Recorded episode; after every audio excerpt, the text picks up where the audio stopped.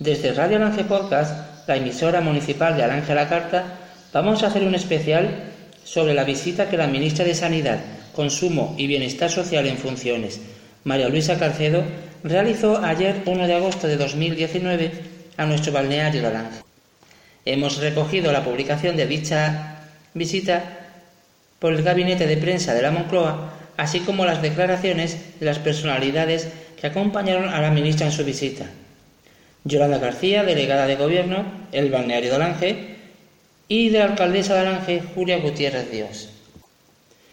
Así, nos hacemos eco de la nota de prensa publicada por el gabinete de prensa de la Moncloa, donde nos cuenta que Carcedo destaca los beneficios sociales y económicos del programa de termalismo del IMSERSO en su 30 aniversario. La ministra de Sanidad, Consumo y Bienestar Social en funciones, María Luisa Carcedo, ha visitado el balneario de Alange Badajoz, que forma parte del programa de termalismo social del IMSERSO. La ministra ha valorado la doble función del programa que cumple 30 años. Por una parte, facilita el acceso de los pensionistas a precios reducidos Además, contribuye a potenciar el desarrollo económico de las zonas donde se encuentran los balnearios, contribuyendo a la creación y mantenimiento del empleo.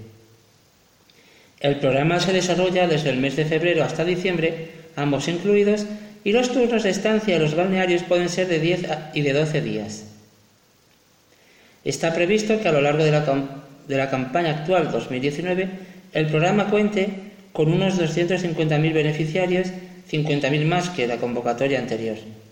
En la temporada 2020 se calcula que también participarán 250.000 personas. Desde su creación en el año 1989 se han beneficiado del programa de termalismo social mismo más de 3 millones y medio de personas. Los beneficiarios son pensionistas de jubilación e invalidez, pensionistas de viudedad mayores de 55 años, el resto de pensionistas y perceptores de prestaciones o subsidios de desempleo con 60 años o más y asegurados o beneficiarios de la seguridad social con 65 años o más, aunque no sean pensionistas. Además, se reconoce la posibilidad que les acompañen los hijos con discapacidad igual o superior al 45%. El programa está considerado como una prestación sociosanitaria complementaria a las prestaciones de la seguridad social que tiene como objetivo principal proporcionar al colectivo de personas mayores que por prescripción facultativa precisen tratamientos para problemas osteoarticulares o respiratorios, la posibilidad de acceder al disfrute de turnos de estancia en balnearios a precios reducidos.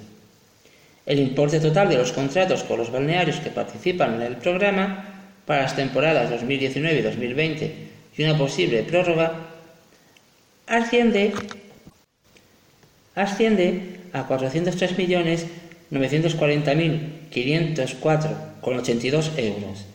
El INSERSO aporta el 30,17%, 121.856.972,27 euros, y los usuarios el 69,83%, que corresponde a 282.083.532,55 euros.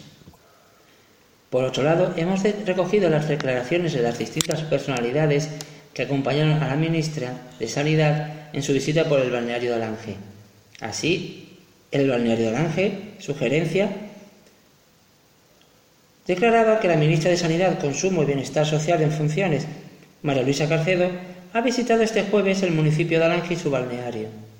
Durante su visita, la ministra ha estado acompañada por el vicepresidente segundo y consejero de Sanidad, y Servicios Sociales, José María Vergeres, y por la alcaldesa de Alange, María Luisa Gutiérrez Dios, tras la visita al balneario, ha firmado en el libro de honor del ayuntamiento.